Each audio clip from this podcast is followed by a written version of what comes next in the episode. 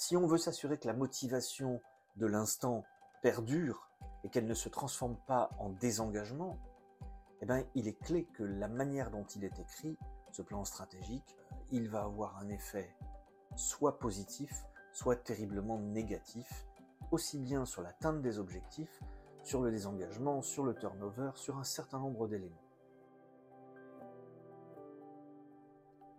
Qu'elle soit grande ou silencieuse, la démission est devenue une problématique importante dans les entreprises.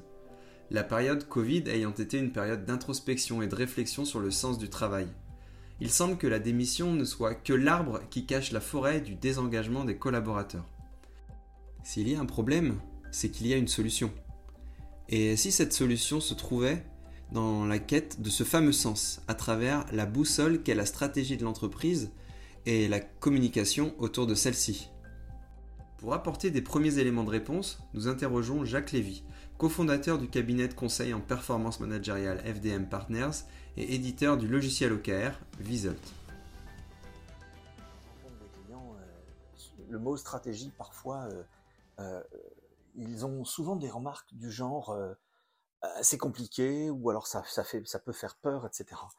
On peut changer le vocabulaire on peut appeler ça tout simplement une feuille de route. En fait, la stratégie, avant tout, euh, c'est l'ensemble des actions pour atteindre un objectif, pour atteindre une ambition. Donc c'est intéressant parce que quand on l'écrit comme ça, on simplifie complètement le vocabulaire et les gens se mettent à, être beaucoup plus créatifs, beaucoup plus libérés par rapport à ça. Une fois qu'on a décidé de dessiner un plan stratégique ou une feuille de route, euh, la, la vraie particularité, c'est d'identifier les bonnes problématiques. Identifier les bonnes problématiques pour apporter les bonnes réponses, euh, savoir ce qu'on veut, faire. Souvent, je prends l'exemple euh, d'une annonce immobilière. C'est quelque chose qui parle à tout le monde. Vous prenez une agence immobilière, vous, regardez dans la vitrine, vous voyez une annonce et il y a marqué à vendre maison de 200 mètres carrés, de plein pied, euh, bord de mer. Euh, années 80, etc., etc. Et vous lisez l'annonce et vous vous dites ouais bon ok d'accord, vous regardez le prix, vous dites waouh c'est cher. Il y a quelques photos, euh, voire même on, peut faire encore mieux, il n'y a pas de photos. Euh, on prend une autre agence immobilière juste à côté et là on a une annonce où là il y a une description véritable de la maison et plus on lit le texte, plus on se dit tiens ça me ressemble tiens, j'ai envie d'habiter dans cette maison, j'ai envie de la voir, j'ai envie de la visiter. En fait, on voit bien que la manière dont on a formulé euh, ce, cette, annonce, elle a suscité l'intérêt. Et eh ben, une feuille de route, c'est pareil. Il y a un moment donné, il faut que ça suscite un intérêt, tout simplement parce qu'on dit toujours, si on veut créer de l'adhésion, la première chose, c'est de susciter l'intérêt, c'est de donner du sens, c'est de créer euh, une ambition qu'on peut partager et pour lequel chacun peut avoir le sentiment de pouvoir y contribuer. Alors, avant tout, euh, on voit bien que c'est le premier pas de l'exercice, c'est de bien le formuler. C'est bien le formuler justement euh, pour que déjà euh, ça soit compréhensible. Je dis souvent dans mes formations, ma grand-mère doit le comprendre. Alors paix à son âme, mais néanmoins, plus c'est simple, plus c'est facile à comprendre, plus c'est facile à, y participer.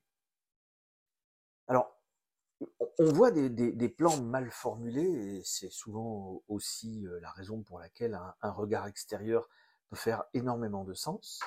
Euh, dès lors, euh, j'étais en, discussion avec une société dernièrement et un de nos clients qui me dit on veut améliorer la performance commerciale et on pense que dans notre plan stratégique, on doit, faire un travail de fond sur, cette performance commerciale. Alors j'ai dit, mais à quoi ça ressemble? Et ça, c'est quelque chose auquel on n'est jamais habitué. La maison, on a envie de voir les photos. Euh, la feuille de route, le plan stratégique, on ne sait pas à quoi ça ressemble. Qu'est-ce qui se passera si on a réussi ce plan? À quoi ressemblera la maison, euh, l'entreprise?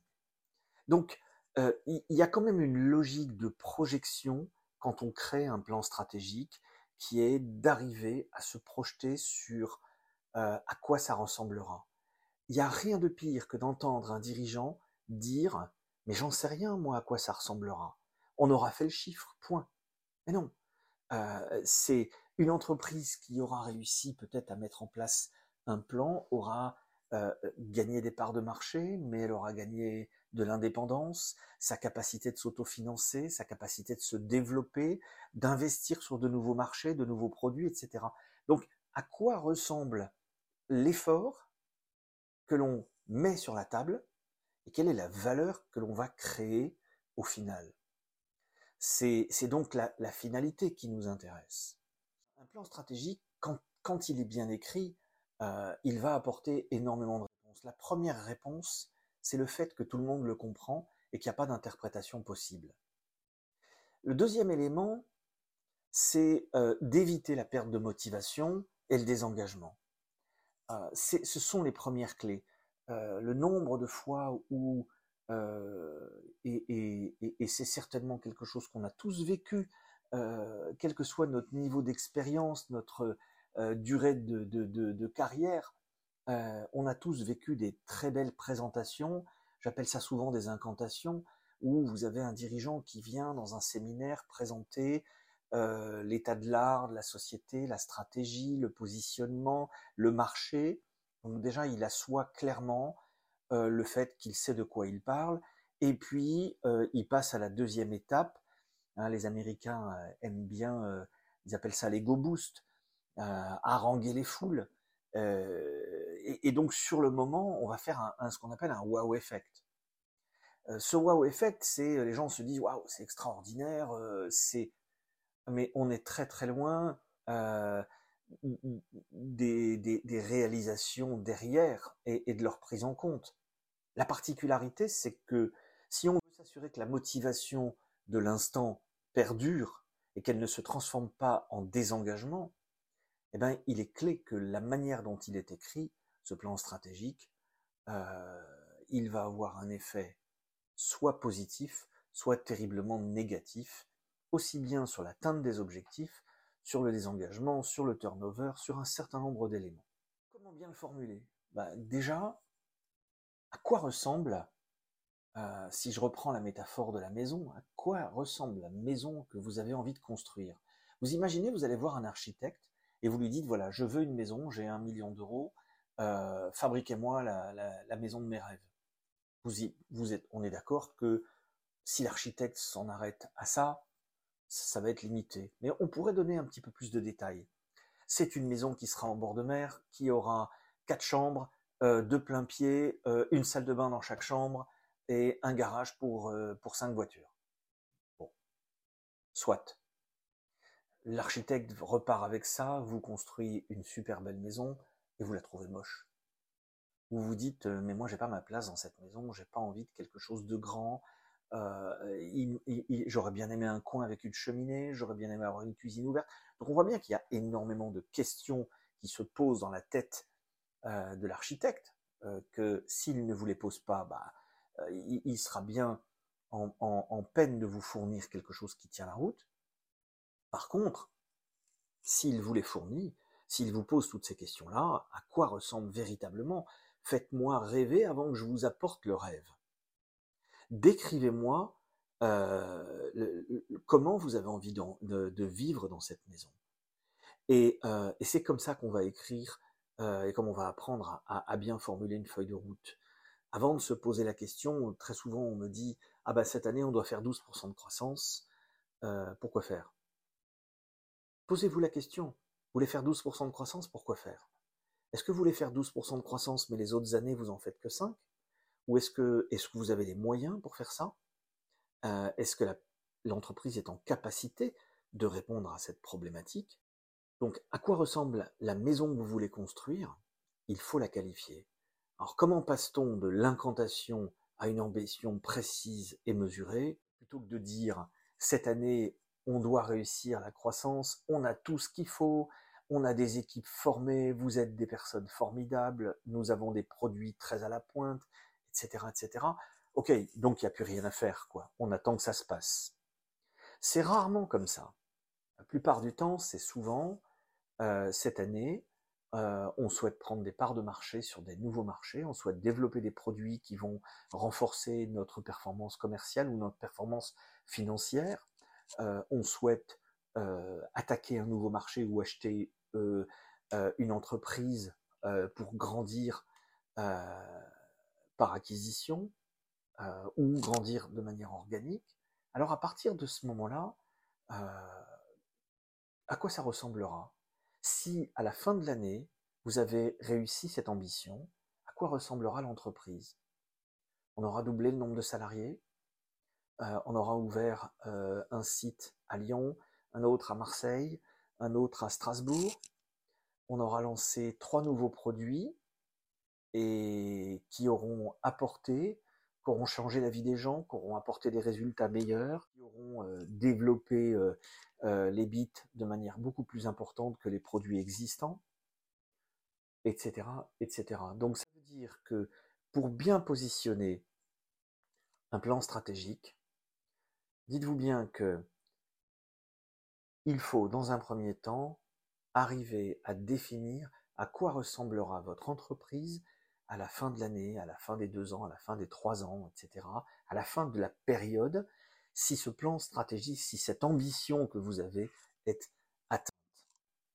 Ça, c'est la première chose. Si vous n'êtes pas en mesure d'écrire cela, alors ça veut dire que la maison, vous n'êtes pas prête à la faire construire. Le deuxième point, c'est arriver à identifier des ambitions des mesurables, motivantes, et pas irréaliste. Je vais prendre un exemple. J'ai eu euh, le cas d'une entreprise où des salariés m'ont euh, euh, dit, nous, notre entreprise nous dit tous les ans, notre dirigeant nous dit on va faire 30% de croissance, et tous les ans on fait 10%, voire 8%, ce qui est déjà énorme. On fait un effort colossal, et mais dès le départ on n'y croit pas. On n'y croit pas.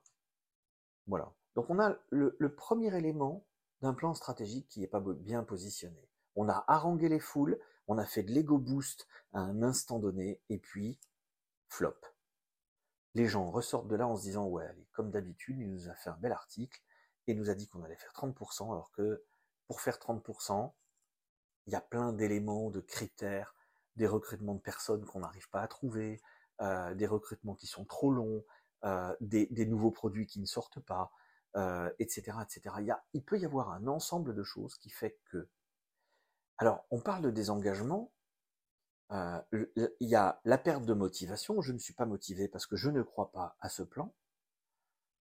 Et puis le désengagement, il arrive souvent un petit peu plus tard, quand vous avez tous les mois ou tous les trimestres euh, un message qui sort du comité de direction qui dit c'est la catastrophe, on n'y arrivera pas, on n'est pas en train de faire les 30%, euh, et puis, bah, chaque, trimestre, on dit voilà, finalement, on va couper les budgets parce qu'on avait prévu de dépenser pour faire 30%, mais finalement, on fera pas 30%, donc on va dépenser moins, etc. Tout ça, ça crée du désengagement, de la démotivation, tout ça, ça crée des freins. Euh, en fait, on dépense une énergie considérable pour mettre la machine à perdre en route. Il aurait peut-être été préférable, et j'ai souvent déjà entendu des dirigeants me dire, euh, mais si je dis on va faire 10%, ils vont en faire 5. C'est un jugement euh, assez incroyable de la capacité des gens à, se dépasser et non pas à se limiter. Le, le fait est, c'est, je préférerais largement qu'on puisse dire, nous allons faire 12%, ça va être dur, mais je sais que nous sommes ambitieux et nous pouvons y arriver. On a les moyens pour le faire et d'expliquer quels sont les moyens qu'on peut mettre en œuvre. Alors, arriver à 10%, c'est déjà très bien. Euh, dépasser les 10%, ce sera fabuleux.